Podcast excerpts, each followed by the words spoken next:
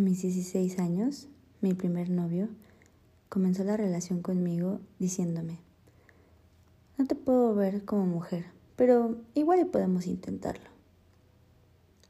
A los 19 años, otro novio me comentó, y bueno, bueno, ¿qué vas a sacrificar por mí en tu carrera? Ya que tienes que demostrarme de alguna manera que me amas. A los 23, tuve un novio que cuando no quería hablar conmigo, se echaba a correr y me dejaba ahí. A mis 26, mi novio me mandaba los mismos mensajes que a otras cuatro personas, diciéndonos a todas, princesas y mi amor, cómo habíamos amanecido. Hubo alguien que me dijo, tú eres una gran popó, en otras palabras, obviamente. Y aunque quieras cambiar, la caca no da flores. Mi nombre es Mariana Castañeda, soy médico, me dedico a la salud ocupacional y esta información te la brindo para que podamos ampliar un poco más el panorama. Hablemos de violencia, la cual no significa solo tener golpes.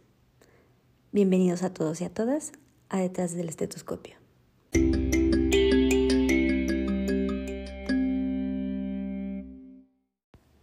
Me gustaría hacer un alto y platicarte de este tema, que si bien cada día avanza más la manera en que podemos detectarla, aún falta camino por recorrer. Sin embargo, quiero hacer énfasis en que la violencia no solo se puede conocer hasta tener golpes en una relación. Hay mucho más de fondo y estos son los puntos que quiero tratar contigo. Al inicio de este podcast comento algunos hechos que me sucedieron y te podrás preguntar, pues ¿qué le pasa? ¿Cómo pudo tener novios así? Y esta pregunta se la podríamos hacer a otras personas, a las que insultan en público, a las que obligan a cambiarse antes de salir. Nos podríamos burlar. Hay gente que me ha dicho, pareces feminazi, ahora ya no aguantan nada y todo es violencia. Y quiero comentarte algo. La violencia no tiene nada que ver con el círculo en que te mueves, con la edad, con el estrato socioeconómico. Y también no discrimina clases sociales o preferencias sexuales. A modo de consulta, te invito a verificar el violentómetro que publicó el Instituto Politécnico Nacional.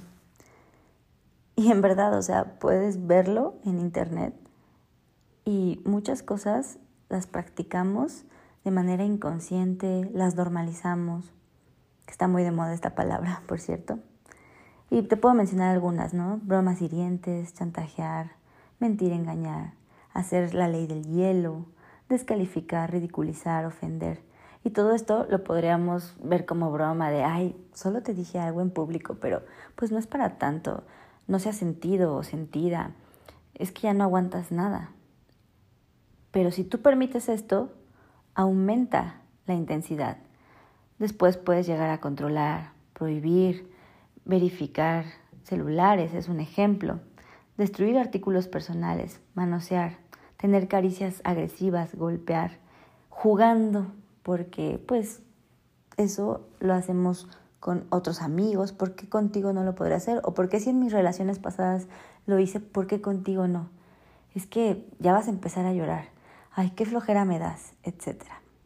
Y de ahí para adelante, pellizcar, arañar, empujar, jalonear, cachetear y hasta riesgo de muerte. Me encuentro realizando un diplomado en bienestar, impartido por la Universidad de Anáhuac. La verdad lo recomiendo totalmente. Y en el primer módulo se tocó de inmediato el tema de la violencia. Algo que me pareció sumamente interesante es que lo relacionan con las adicciones. Y la enseñanza comenzó así, de que no hay forma de controlar una adicción o de controlar la violencia. No es tengo un poco de violencia, tengo un poco de adicción y yo sé cuándo parar. Haciendo énfasis en que la violencia incita a las adicciones y las adicciones a la violencia es un binomio. Entonces hay que poner mucha atención en esto. Usualmente la tendencia irá en aumento y si no se corta de tajo, es algo que de repente te va a enredar y no vas a saber en qué momento llegaste a eso. No hay forma de decir solo me drogo un poco, solo soy un poco agresivo o agresiva. Es importante que comencemos a observarnos, a observar nuestras acciones. ¿Qué nos causa intranquilidad? Tenemos ciertas relaciones que nos hacen sentir humillados o humilladas, que nos hacen sentir poco valorados e incluso nos hacen dudar de nosotros. Hagamos un alto. ¿Nos ha pasado? ¿Nos está pasando ahora mismo? Y para seguir con este análisis, quiero recordarte que hay un ciclo de la violencia. La primera etapa es donde se acumula la tensión. El principal elemento es la violencia psicológica. El agresor o agresora manifiesta cada vez mayor irritabilidad. Insulta, aísla, critica, humilla, puede dejar de hablar, celar, discutir. ¿Te ha pasado? ¿Tú lo has hecho? La segunda etapa es el estallido de la violencia en sí. Se pierde toda posibilidad de comunicación. Hay una descarga de esta tensión acumulada. Puede suceder alguna riña o varias, discusiones que van empeorando y lo más triste, puede haber golpes. La tercera fase es la luna de miel. Cuidado con esta fase. Se inicia una reconciliación. El agresor o agresora se muestra arrepentido o arrepentida. Ojo, no por haber estallado, sino por haberse excedido. Y cuidado aquí. Este ciclo es un ciclo, como se llama, y tiende a repetirse y repetirse. El problema aquí es que las agresiones cada vez son mayores y es ahí donde no sabemos en qué momento, ni cómo sucedió, ni por qué yo estoy ahí, ni, ni se puede creer. ¿Te ha pasado? ¿Conoces a alguien que viva esto?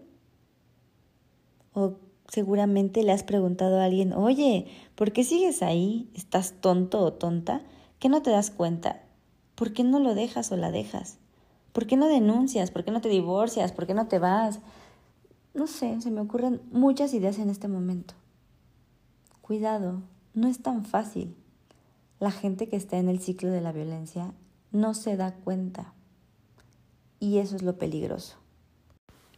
La dificultad para romper el ciclo radica en la tercera fase, en la cual la pareja muestra arrepentimiento, promete cambiar, se disculpa y se vive justamente en una luna de miel. Aquí cito a la pareja, pero conozco otros tipos de violencia en, casa, con, tus padres, con tus hermanos, donde puede llegar a haber golpes, gritos todo el tiempo o usualmente pero es difícil notarlo porque la gente que está en esta interacción codependiente lo normaliza y simplemente es parte de la vida o parte de su vida. Y por eso te quiero mencionar algunas cosas que puedes hacer. Mi primera recomendación es que busques el violentómetro y el ciclo de la violencia que menciono en este podcast. Si te suena que lo que estás viviendo se parece o tiene tintes de esto, apóyate en una red. Busca a alguien en quien confiar. Y por supuesto, parte de la canasta básica es asistir a terapia psicológica. Sé que hay muchas barreras, que todavía hay tabúes acerca de la terapia psicológica, que algunas personas piensan que es para locos. Sin embargo, te van a dar tips, te van a hacer conocerte mucho más y te pueden apoyar en este proceso. Mi segunda recomendación es que hagas un alto total. Es tiempo de conocernos a nosotros mismos. Sé, lo sé perfecto, que puede ser muy difícil, que a veces no nos caemos tan bien, que la introspección cuesta trabajo, porque no hay nada como una voz taladrándote en la cabeza. Tómate tu tiempo. Haz aquello que te dé paz. Realiza tus notas y llévalas a tu terapia. Mi tercera recomendación, entiendo que muchas veces nos detiene el miedo, pero te exhorto a confiar en tu intuición. Te vas a dar una grata sorpresa a ti mismo, a ti misma. Podemos venir de familias difíciles, de situaciones que se nos salen de control, pero es tiempo de tomar la decisión en nuestras manos. Tu madre, tu padre, hermanos, parejas pasadas o amigos incluso han sido maestros. Hicieron lo mejor que pudieron con lo que tuvieron. Era lo que había.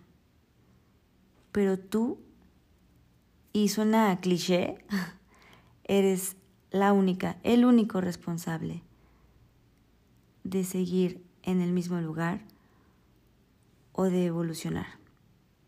En este momento te toca a ti hacerte cargo de ti mismo. Te darás cuenta que podrás perdonar mucho más fácilmente si quitas esa carga emocional y es sumamente liberador. Mi cuarta recomendación Sigue los cinco factores protectores de la salud. Ya hablaremos más adelante, eso también lo vi en el diplomado que cité anteriormente. Se trata de dormir de 7 a 8 horas. Sé que a veces es complicado, pero es más de disciplina. Puedes hacer una bitácora diaria donde incluyas estas actividades. Realiza meditación. Hay ya meditaciones guiadas y podcasts como este. Evita las adicciones y lee. Sobre todo, bueno, yo lo hago antes de dormir, pero en cualquier momento que te guste, es un momento para ti. Date ese espacio. Haz ejercicio mínimo 30 minutos diarios. También ya lo platicaremos, pero tiene unos cambios, un impacto en el cerebro instantáneo y te va a ayudar muchísimo. No nada más para generar endorfinas, hay, hay mucho atrás me apasiona esto, ya lo platicaremos después. Y te sorprenderás de lo último. Juega. El jugar te da salud y te ayuda a recobrar el sentido a tu vida. Y bueno, mi quinta recomendación son algunos libros. Me encantaría que pudieras leer, por ejemplo, Transforma las heridas de tu infancia el otro libro es Muchas vidas, muchos maestros. Y el último es El hombre en busca de sentido. Y para finalizar este podcast, te invito a seguirme en las redes sociales. Me puedes encontrar en Facebook como doctora Mariana Castañeda, en Instagram como dra.marianacastaneda, todo junto. Y ahí te puedo recomendar más contenido, compartir información y claro, canalizar con los expertos. Muchas gracias en verdad por estar aquí y hasta el próximo capítulo. Y no lo olvides, si te gustó y si sabes de alguien a quien pueda servirle este contenido, este podcast, por favor comparte.